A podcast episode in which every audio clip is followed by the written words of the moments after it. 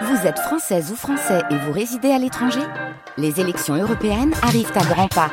Rendez-vous le dimanche 9 juin pour élire les représentants français au Parlement européen. Ou le samedi 8 juin si vous résidez sur le continent américain ou dans les Caraïbes.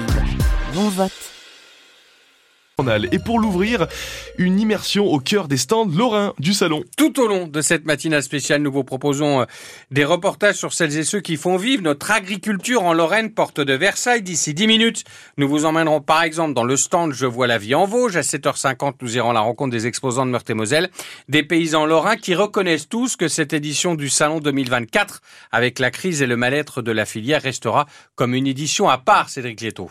Troisième salon de l'agriculture pour Noémie Charpentier. Elle est à la tête d'une ferme aquaponique à Chaumouzet dans les Vosges. Les visiteurs sont de plus en plus curieux. Ils viennent pas juste piquer euh, dans le plat de dégustation et puis partir et puis ils ont bien mangé. Ils s'intéressent, ils veulent creuser, ils veulent savoir l'histoire qu'il y a derrière. Quoi. Ils aura mis, remis l'agriculture au premier plan et ça c'est très positif. Tout près, Bruno Vincent propose ses liqueurs des Vosges depuis 5 ans au salon. Cette attention des visiteurs fait du bien. J'explique que je suis agriculteur, je suis pas distillateur. Euh, donc du coup, on vient du terroir et euh, les gens nous soutiennent vraiment. Et ça, c'est c'est vraiment ça nous, ça nous va droit au cœur parce qu'on est vraiment motivé. Et là, on va rentrer dans les Vosges au bout des 9, jours, on sera lessivé. Mais par contre, au niveau mental, on sera hyper motivé pour continuer. Quoi. Certains ont le sentiment que les allées sont quand même un peu moins fréquentées depuis le début du salon. D'autres espèrent surtout que le soufflet ne va pas retomber. Comme après le Covid, Valérie Pelletier travaille au GAEC Saint-Bernardin à Xeuillé. Ah, c'était monté très fort, mais c'est vite redescendu. On n'a pas gardé un tiers de, des clients qui se sont servis de nous pendant la crise du Covid. Valérie Pelletier qui croit au circuit court en tant qu'adhérente au réseau Saveurs Paysannes qui regroupe plus de 80 producteurs en Meurthe-et-Moselle. Cédric Lieto que l'on retrouve donc dans 5 minutes au stand Je vois la vie en Vosges. Soyez aussi avec nous à 7h30. Nous nous intéresserons au concours de la vache vosgienne. Il se tient aujourd'hui. Il a lieu euh, tous les 3 ans. Il y a une vingtaine de candidates bien dodus, très dodus en lice. Il y a pratiquement 40 ans, l'humoriste préféré des Français lançait les restos du cœur avec ces mots. Il fallait relancer l'idée de générosité parce que bon ben aujourd'hui il n'y a plus que des clochards à nourrir, il y a des chômeurs, c'est des gens qui ont une famille, qui ont un foyer. C'était pas normal que dans un pays de, de, bouffe comme la France, euh, des gens manquent de nourriture. Quoi. Coluche, 40 ans plus tard, ce ne sont plus 70 000 bénéficiaires comme en 1985, mais 1 300 000. L'association qui lance sa grande collecte annuelle aujourd'hui jusqu'à dimanche s'appuie sur un réseau de 90 000 bénévoles, 20 fois plus qu'il y a 40 ans.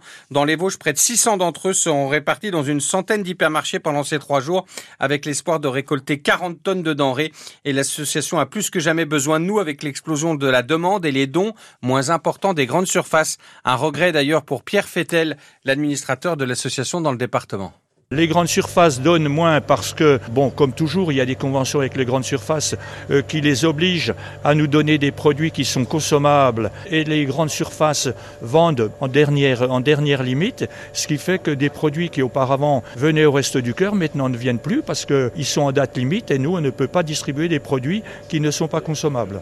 Avec les, les restrictions, avec les modifications des, des prix qu'il y a pu y avoir, on a été obligé, nous, d'adapter aussi nos distributions aux quantités qu'on avait on ne peut pas distribuer ce qu'on n'a pas. Voilà, on essaye, j'allais dire, de faire le mieux possible, de façon à ce que les personnes aient des repas qui soient quand même relativement équilibrés. Donc on essaye de faire ce que nous faisons le mieux possible avec les moyens que nous avons.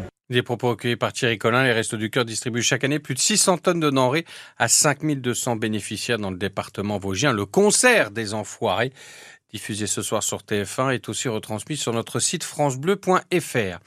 Emmanuel Macron exprime sa plus ferme réprobation. La communauté internationale réclame que toute la lumière soit faite après un épouvantable drame hier dans le nord de la bande de Gaza où, selon le Hamas, 110 personnes sont mortes, certaines écrasées par des camions lors d'une distribution euh, alimentaire. Israël reconnaît hein, des tirs euh, par des soldats se sentant menacés, affirme l'État hébreu. Un appel à témoins lancé par la police de Nancy plus de deux semaines après le meurtre d'un homme d'une quarantaine d'années à Tomblaine, à quelques mètres de la piscine de Lido. C'était le 13 février dernier. Les contacts sont à retrouver sur francebleu.fr.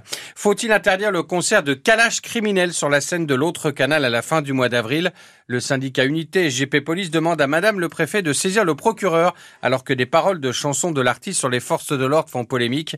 La ville de Nancy défend la liberté de création artistique. Les détails dans le journal de 7h30. Gabriel Attal passe une grande partie de la journée dans les Vosges. Le Premier ministre est notamment attendu dans la matinée à Épinal, dans les locaux de France Travail, ex-Pôle emploi, à Épinal avant de visiter euh, plusieurs entreprises du département. C'est une vidéo des plus beaux sites de Nancy qui marche fort sur Facebook. Déjà 24 000 vues ce matin depuis sa mise en ligne il y a moins d'une semaine.